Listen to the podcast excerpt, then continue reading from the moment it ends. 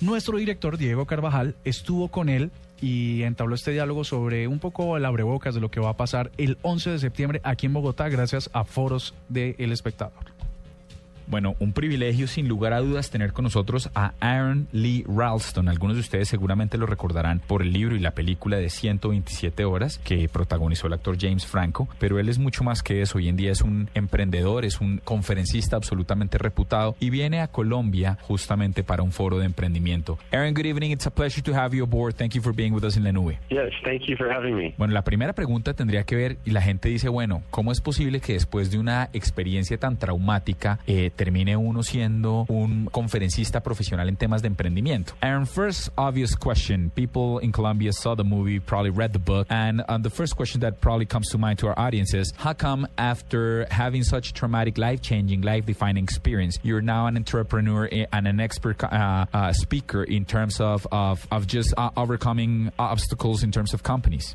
well, it was it was funny to me too that other people who didn't know me were interested in what had happened to me at first. Uh, I didn't understand why it was newsworthy when it was on CNN and around the world. Uh, but I came to understand that we all have adversity. We all face the boulders in our lives, and sometimes we need some inspiration or some perspective to see how we might be able to overcome them and even turn them into blessings. Pues miren, dicen que para él también fue traumático, él no entendió cómo este ejercicio eh, de lo que le ha sucedido a él, cómo su experiencia personal terminaba siendo interesante para otros. Dice, yo no entendí nunca cuando lo vi en CNN, cuando empecé a ver que era un tema digno de aparecer en, encubrimientos periodísticos, pero después fui entendiendo que superar esta serie de obstáculos terminan siendo un eje, no solo una bendición para él, sino un ejemplo para otros. Lo cual me lleva a la siguiente pregunta y es, digamos, la gente que asiste a sus conferencias, ¿cómo le ha manifestado que afecta positivamente su ejemplo? ejemplo, para un tema eh, corporativo. Which leads me to my following question, and that is, uh, people that go to your conferences, how have they told you that? How, how do they interpret the fact that that your life story? How, how does it help them overcome corporate uh, obstacles?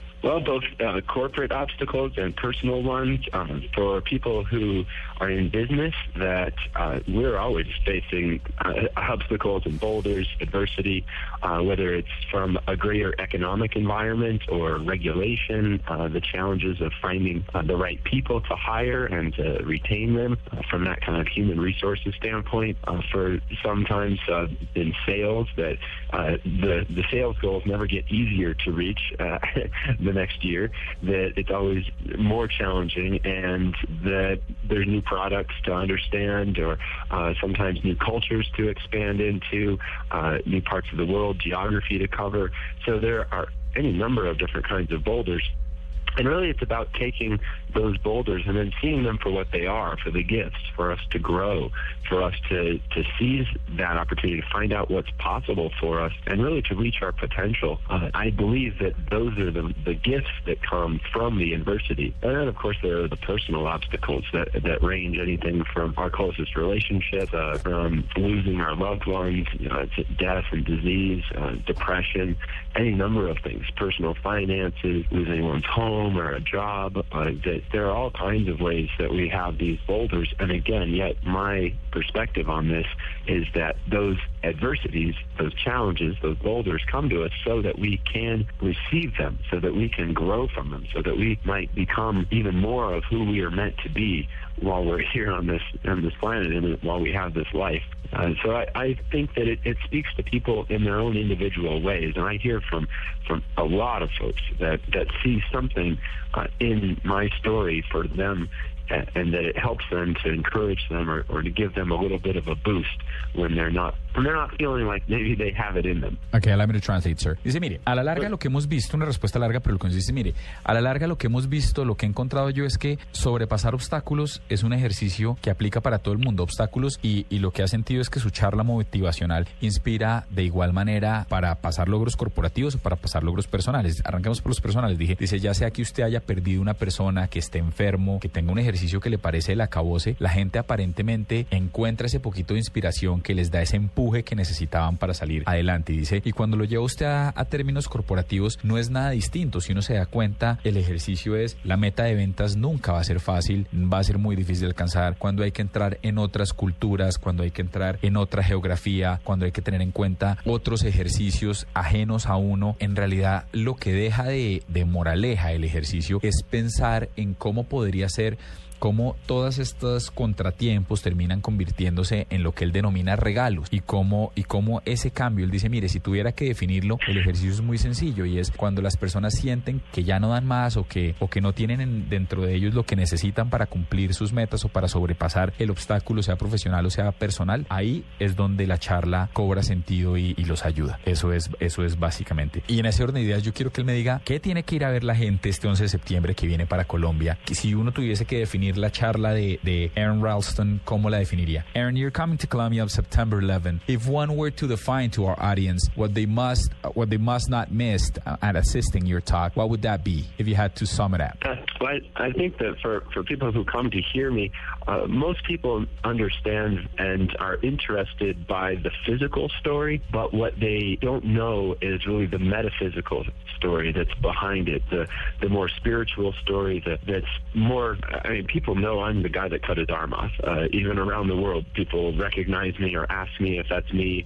or uh, even uh, know my name. And so, what they don't know I mean, yes, I'm the guy that cut his arm off, but to understand that I'm the guy who was smiling when I cut my arm off. That that is the shift in perspective to understand that, that yes, there, can be trauma or there can be a crisis in life, but it doesn't have to be something that we try to push away or that we're afraid of or that we create a lot of stress and anxiety in our lives about it. But instead, it can be something that we embrace, that we welcome, that we even might seek it out or be grateful for. Uh, and that's why I was smiling because that boulder, as I walked away, I said thank you for what it had given me, uh, for all of the gifts that it had given me while I was there and then getting out uh, to, to get back to my life. So I think that that might be something that, that might entice people to come so that they can hear me talk and, and get to that place themselves where they can understand, yeah, he was smiling. I get it. And also that they might be able to smile at the boulders in their lives too. Well, thank you so much. We know that you're a busy man. We really appreciate you being here with us. We look forward to seeing you on September 11 here at uh, at, at the Endeavor Forum and the Entrepreneur Forum.